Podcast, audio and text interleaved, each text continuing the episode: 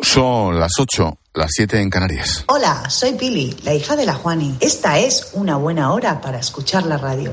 ¿Qué digo? La mejor hora para escuchar la radio. Aquí, en la linterna, con Ángel Esposito. Con Expósito, la última hora en la linterna. Cope, estar informado. Me encanta lo de Pili, la hija de la Juani. Gracias por estar ahí, Pili, un beso muy fuerte y por supuesto a tu madre, a la Juani. En fin, debe ser que acabo de llegar a Madrid desde Cádiz hace un rato y que mantengo muy fresca en la memoria la imagen del puerto de Barbate. Debe ser que soy muy blandito, es verdad, pero se me revuelven las tripas con noticias como esta de esta misma mañana. El Parlamento de Cataluña no hará un minuto de silencio por el guardia civil catalán asesinado el pasado viernes por unos narcotraficantes en Barbate. También, ya lo sabes, murió otro compañero. La idea fue planteada en la Junta de Portavoces del Parlamento catalán, donde Ciudadanos y Vox pidieron hacer este gesto en memoria de este guardia que nació en Barcelona. El PP lo apoyó. La propuesta ni siquiera ha sido estimada por los socialistas catalanes del PSC. ¡Qué maldad! Debieron pensar. Claro, si el presidente del gobierno se planta el smoking y se va de fiesta a la gala de los Goya, si el ministro del Interior ni siquiera pisa Barbate, ¿qué va a hacer el Parlamento de Cataluña? Que les den.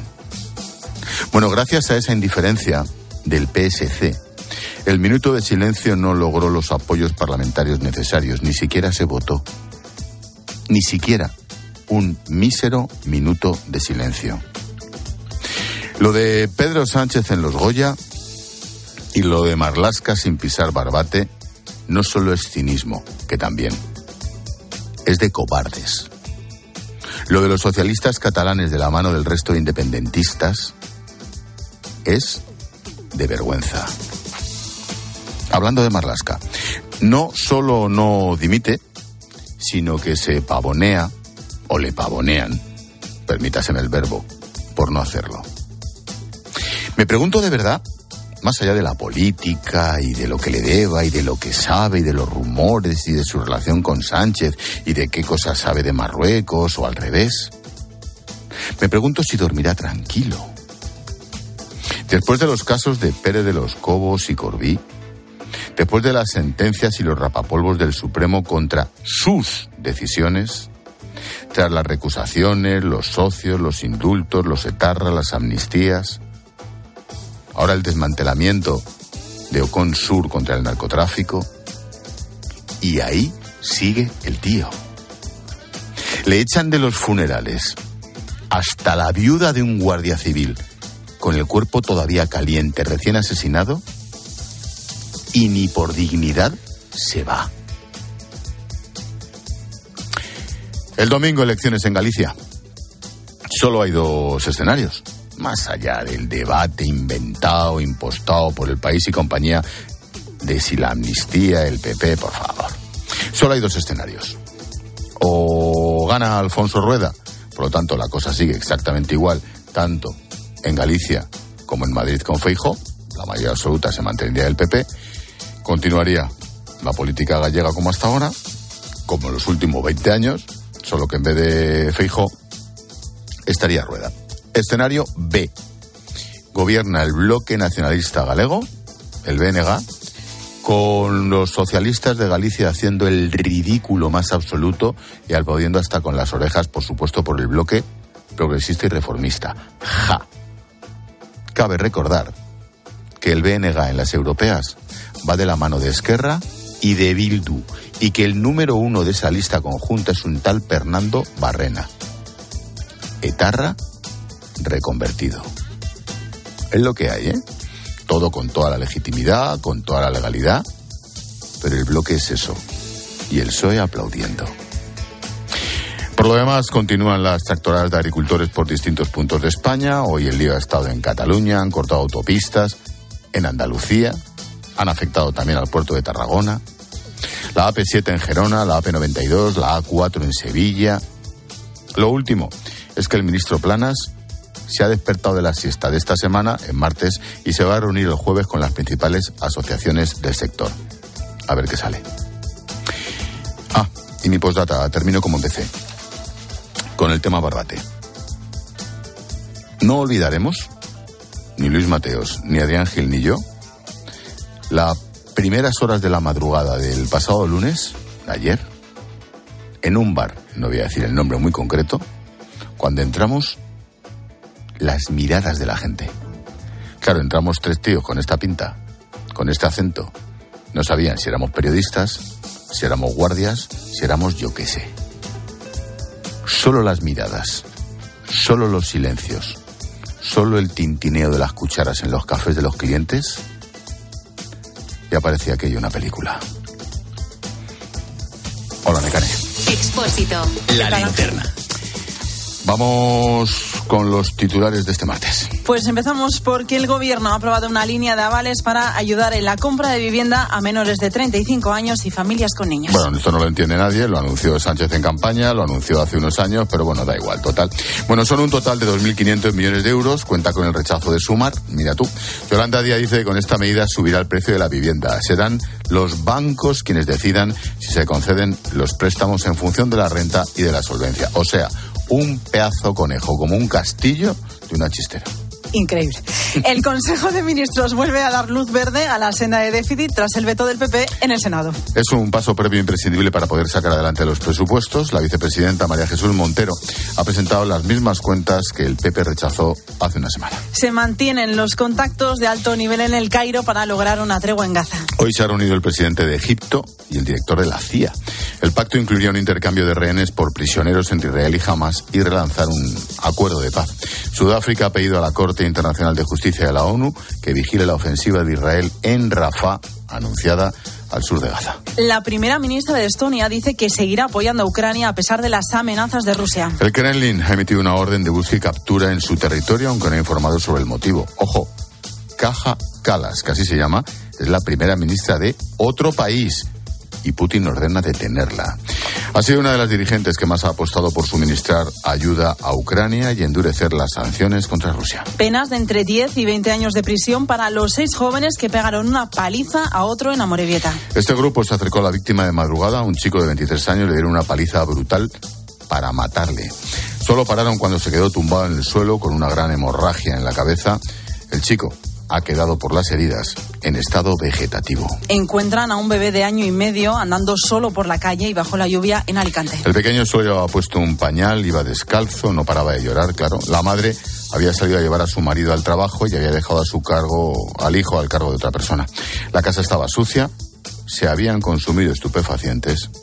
Francisco José Martínez es uno de los agentes que encontró al bebé y ha hablado con los compañeros de COPE Alicante. Y el bebé estaba llorando con un ataque de ansiedad, llamaba a su madre, estaba muy nervioso, lo arropamos. Llévanos con tu mamá, ¿dónde está tu mamá? y él pues nos indica una dirección, ten en cuenta que es un niño pequeño, no, no habla, simplemente balbucea. Por aquí, por aquí, mamá, en fin, nos va indicando el camino y en esa misma calle un compañero pues localiza a la madre. Muere una mujer de 87 años de inanición después de que su hijo de 54 falleciera por una caída en su casa en Madrid. Qué horror. Era el hombre quien cuidaba de la madre. Los cadáveres estaban en avanzado estado de descomposición, sin signos de violencia. Los vecinos avisaron a emergencias por el fuerte olor que salía de la vivienda. Al parecer él cayó hace ya mucho tiempo, murió por las heridas y la pobre anciana ha muerto de inanición. Qué horror. El Ayuntamiento de Valencia pide que se geolocalice el móvil del hombre investigado por el incendio de El Saler. En los últimos meses, 17 fuegos han afectado la zona y todo apunta a que han sido provocados por la misma persona. El último, este lunes, obligó a desalojar a 35 vecinos que hace una hora han empezado a volver a casa. El sospechoso es un pirómano que ya salió de la cárcel por algo parecido hace unos meses y, y, y sigue suelto el, el animal este. Y nos quedan los deportes. Escario lo ha convocado a Ricky Rubio para los partidos de clasificación del Eurobásquet 2025. España jugará ante Letonia y Bélgica el 22 y el 25 de febrero. El jugador del Barça ha vuelto a entrenar hace dos semanas. Vuelve la Champions, partido de ida de los octavos de final a las 9 Leipzig-Real Madrid. Y en el Mundial de Natación, buenas noticias, Hugo González ha conseguido la medalla de plata en los 100 metros espalda.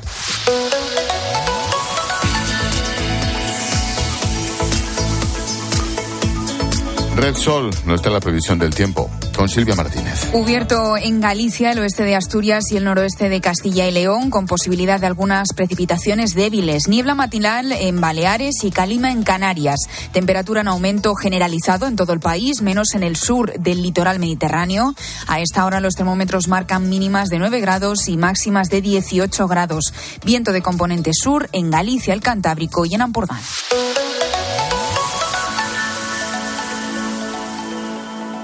Hola, soy Mar Márquez, piloto de MotoGP. Justo ahora salgo de entrenar, que ya toca volver a casa. Pero ¿sabes que ahora podemos hacer todos estos viajes diarios más sostenibles con los nuevos combustibles 100% renovables de Repsol y sin tener que cambiar de coche?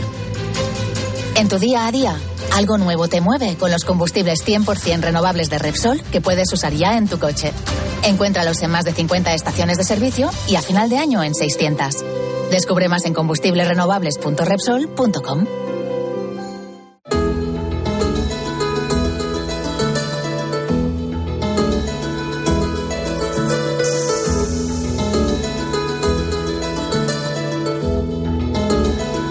gobierno ultima la nueva ley de atención al cliente con la que se pretende mejorar el servicio telefónico a los usuarios.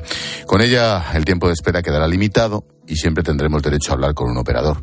Sandra Asenjo no podrán tenernos en espera más de tres minutos. Además, tendremos derecho a hablar con un agente especializado en cualquier momento. Una norma con la que se pretenden evitar situaciones como estas. Nuestros agentes están ocupados. Y espera un momento, y otra vez. Te tienen en espera cinco, diez minutos. Te lo coge una persona, te pasan a otra. Y como no digas la palabra clave, te dicen que vuelva usted a llamar. Afectará a empresas que presten servicios básicos como luz, agua, transporte, telefonía o banca. Novedad que obligarán a las compañías a impulsar la digitalización.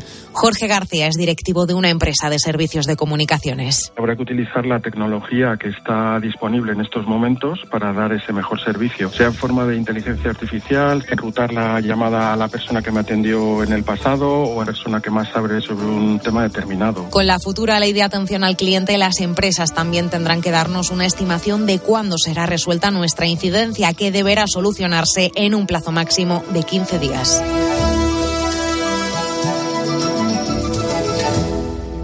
Ponemos el foco en una pata del narcotráfico muy, muy interesante. Escuchas la linterna. Con Expósito. Cope, estar informado. Es martes, el foco en la linterna lo enciende Alejandro Requeijo. ¿Qué tal, Reque? Buenas tardes. ¿Qué tal, Ángel? ¿Cómo estás? Oye, hoy quieres hablarnos del problema del narcotráfico, pero desde un producto muy concreto que pasa desapercibido y que fue muy importante hace unos años, la marihuana. Sí, Ángel, quiero hablar de cómo las plantaciones de marihuana están literalmente inundando España sin que nadie le haga demasiado caso. Eh, el asesinato de dos guardias civiles ha puesto sobre la mesa el problema del tráfico de drogas en el estrecho y del papel de este país como punto de entrada del hachís o de la cocaína, pero de lo que no se habla tanto desde que España es ya el mayor país de Europa en producción de marihuana. Eso quiere decir que es un lugar no de tránsito, sino de asentamiento habitual de las mafias que se dedican a este negocio. Mira, te daré dos datos que me trasladan las fuerzas y cuerpos de seguridad del Estado para que seamos conscientes de, de lo que estamos hablando. El negocio de la marihuana ya provoca más muertes violentas por ajustes de cuentas que el negocio de la cocaína. Y te doy otro dato. La cantidad de electricidad defraudada por los enganches ilegales de las plantaciones serviría para iluminar a toda la ciudad de Sevilla durante un año. Caramba, ¿por qué en España? Eh, bueno, los factores son varios. Uno de ellos es el clima, claro. Otros son los precios del mercado. En España, un kilo de marihuana se vende en el mercado por unos 1.900 euros aproximadamente, pero en países como Alemania o Polonia, eh, ese mismo kilo se vende por 5.000 o 6.000 euros. O sea que somos, por tanto, la fábrica barata de Europa pero las fuerzas de seguridad además eh, se quejan de que las penas en este país para quien cultiva cannabis pues son muy bajas. Hablas de mafias, mafias de aquí, de fuera, mixtas. Eh, pues son de fuera. Eh, esto, para que nos hagamos una idea, para que la gente que nos está escuchando eh, ponga en contexto la situación, esto no es el primo porreta del pueblo que tiene una maceta en el jardín con marihuana. Hablamos de grupos lituanos, asentados principalmente en la zona de Alicante. La zona del Levante también tenemos albaneses, de los más activos en el crimen organizado de nuestro país en los últimos años. Tenemos bandas chinas con presencia en Toledo. Hay polacos en la Costa del Sol, alemanes en Granada. Granada, de hecho, también tiene clanes pero son los menos, eh, pero es la que acapara la mitad de incautaciones anuales en España. Estamos eh, hablando de unas cantidades desorbitadas. Me dicen agentes especializados que en algunas zonas de la provincia de Granada vas por la calle y huele directamente a marihuana. Bueno, estas mafias, decía si, si son de aquí o son mixtas, es verdad que suministran a españoles todos los materiales de cultivo y cuando ya han plantado, cuando ya han cultivado, vuelven para recoger la mercancía y llevársela afuera. Eh, eso o les pagan directamente un buen dinero por permitirles cultivar eh, en sus casas. Acuden, como te puedes imaginar, Ángel, por lo general a zonas deprimidas, familias vulnerables, que, bueno, les merece la pena arriesgarse. Algunas de estas zonas que apuntas, como esa que has apuntado de Granada, son de la España interior, zonas rurales, ¿dónde? Sí, pues totalmente. Son, son zonas, eh, eso de la España vaciada que se dice, zonas especialmente golosas para las mafias porque llaman menos la atención de, las autoridades. Por cierto, eh, que la policía y la Guardia Civil suelen utilizar drones para detectar las plantaciones, también patrullas, chivatazos de confidentes también consumos de luz desorbitados. Bueno, pues estas plantaciones en zonas rurales, claro, suelen contar con seguridad para evitar los vuelcos, que se llaman. Los vuelcos es cuando una banda rival acude y te roba la droga. Eh, bueno, pues esto es un problema añadido. ¿Por qué? Pues porque hablamos de seguridad privada en esas plantaciones con gente armada con trampas, con rejas con electricidad. O sea que eso te puede costar una desgracia si un crío, por ejemplo, o directamente animales andan despistados y se meten por donde no deben. La policía y Civil están preocupados? Están preocupados, sí, y, preocupados porque no les hagamos mucho caso. Fíjate, Ángel, se han tenido que morir dos guardias civiles para que pongamos el foco en ese problema que tenemos en el sur. Y esto es eh, lo que nos trasladan como un problema de seguridad de primer orden. Nos advierten de que quizá todavía estamos lejos de ver escenas como las que se han vivido en Ecuador hace no mucho, pero miran de reojo no muy lejos a lo que pasa en puertos como Rotterdam, como Amberes, como Hamburgo, donde las mafias directamente están desatadas. Eso provoca miedo, el miedo provoca populismo y por lo tanto estamos ante un elemento desestabilizador de nuestras democracias europeas al que, como te digo Ángel, yo creo que no le hacemos todo el caso que se merece. Mira, un amigo que conoce el tema me dice, el patio de la comandancia de Granada huele a marihuana a, marihuana las 24 horas. Hmm. Lo flipas. Me dice de cómo tiene que poner allí. En fin, qué horror. Gracias, Reque. Un abrazo, Ángel. Cuídate.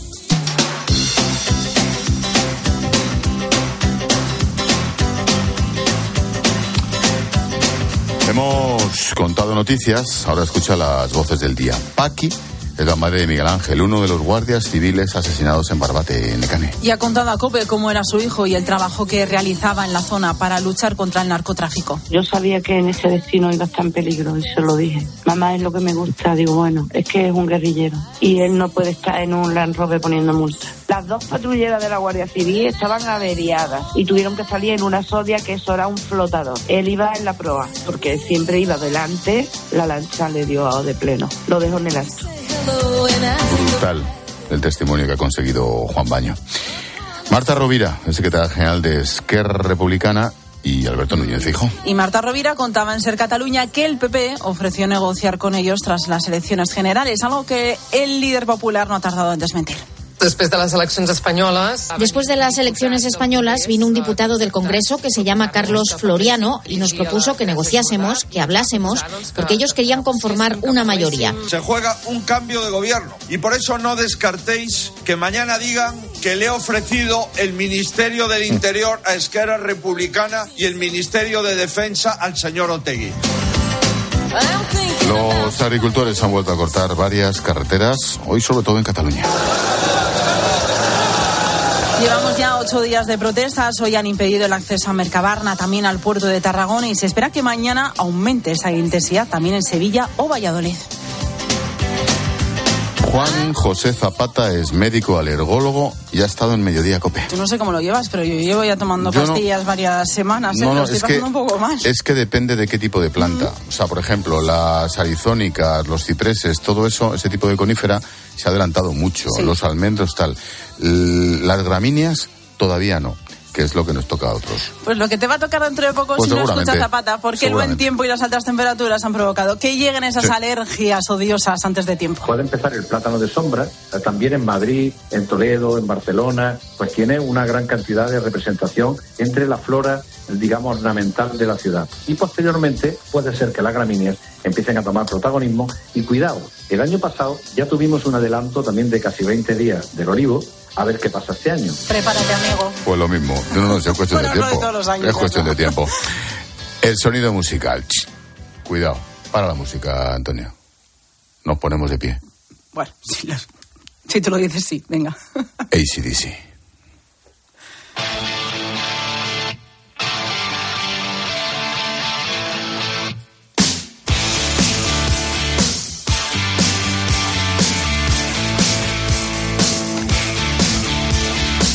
Y de pie te cuento que los australianos comenzarán en primavera su primera gira en ocho años y van a parar en Sevilla. Va a ser la única ciudad en la que actúen en España. Va a ser el 29 de mayo en la Cartuja. Las entradas se ponen a la venta el día 16, que es este viernes a las 10 de la mañana. Pues va a haber tortas.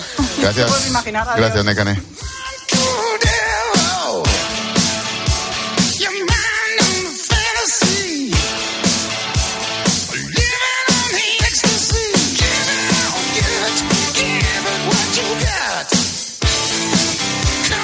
Expósito. La linterna. Cope. Estar informado.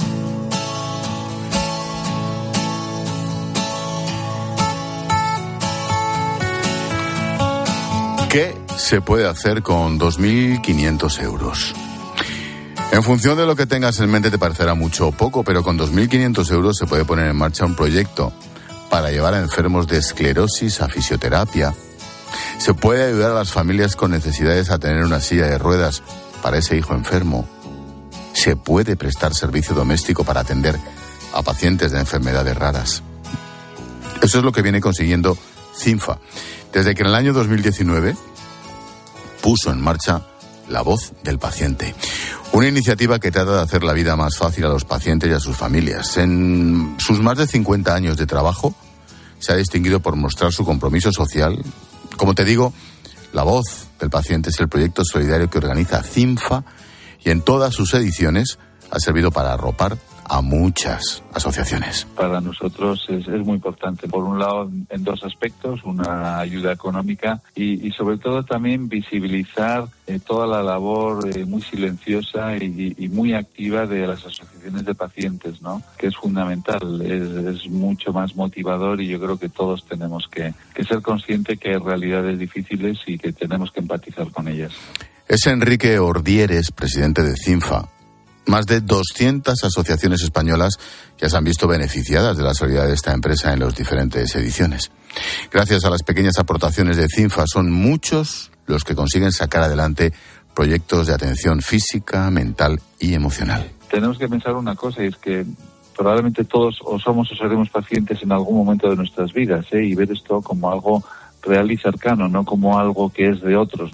Yo creo que para nosotros desde luego es muy motivador y creo que a todos nos hace relativizar a veces nuestros problemas diarios. Es una forma de premiar la voluntaria y ardua labor que realizan cada día estas asociaciones. Son proyectos magníficos, muy cercanos, en los que realmente se ayuda a estas personas que, que- que están viviendo situaciones complicadas. Todavía estás a tiempo de participar en la cuarta edición de La Voz del Paciente. Todas las entidades que lo deseen pueden presentar ya su proyecto para mejorar la calidad de vida de los pacientes y de sus familiares cuidadores. Solo hay que entrar en la web de lavozdelpaciente.cinfa.com y rellenar un formulario. Las 100 iniciativas más votadas recibirán 2.500 euros cada una.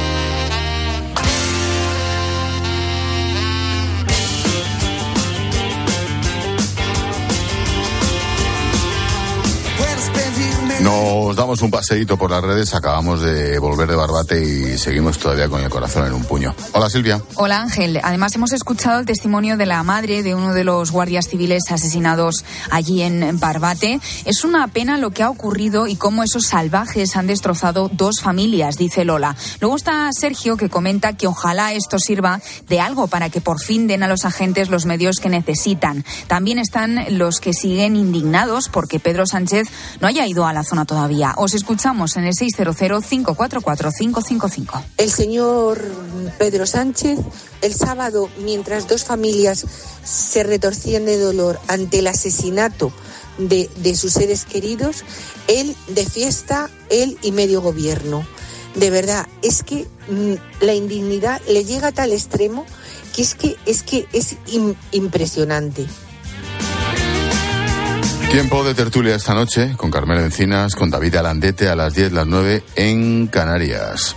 Alandete propone. Hola Ángel, ¿qué tal? Acabo de estar ahora en la rueda de prensa de la Casa Blanca y los portavoces se han referido al arresto en Venezuela de activistas a favor de los derechos humanos. Entonces, eh, creo que es un buen tema analizar si la política de Biden de levantar sanciones, incluso excarcelar al testaferro de Maduro, ha dado algún resultado y si es una política que esté teniendo sentido desde el punto de vista del exilio venezolano. Pues tomamos nota. Y en clase de economía hablaremos sobre tecnología, como cada martes, con nuestro consultor Mario Yáñez. Y esperamos mensajes. Sí, eh, nos puedes escribir en facebook.com barra la linterna cope, estamos en X, en arroba expósito cope, tenemos un número de WhatsApp, el 600544555 y una cuenta de Instagram, expósito guion bajo cope. Paloma Serrano, buenas tardes, noches. Hola Ángel, buenas noches. Oye, que no os olvidéis de seguir bepeando con la aplicación Mi Bepe. Podéis disfrutar de ahorro en carburantes, puntos canjeables por regalos, ofertas exclusivas, descuentos en grandes marcas. Así que ya sabes, descarga gratis la nueva aplicación Mi Bepe y empieza a bepear. Consulta condiciones en mibepe.es.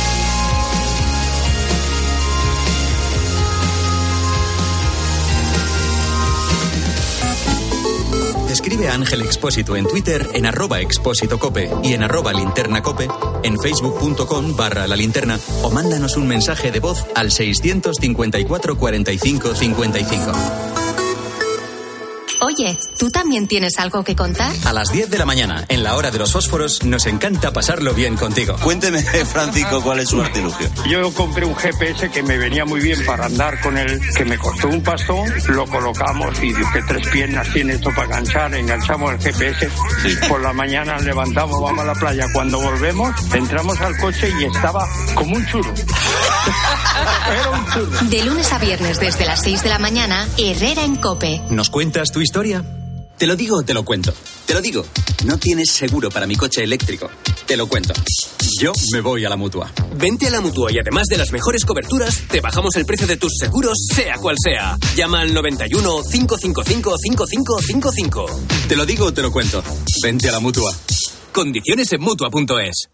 mucho más fiable que pueden ser las redes sociales. Es lo que me pasa con Carlos Herrera. Me parece un tío muy serio. Es muy natural. Es un periodista que es como una institución de toda la vida. Cope es más que una radio. También en cope.es y en tu móvil.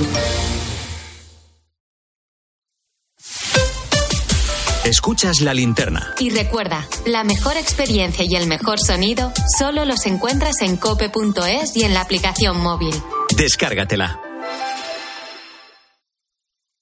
Contratar la luz con Repsol, ahorrar en tus repostajes. Contratar la luz con Repsol, ahorrar en tus repostajes. Contratar la luz con Repsol. ¿Pero qué estás haciendo?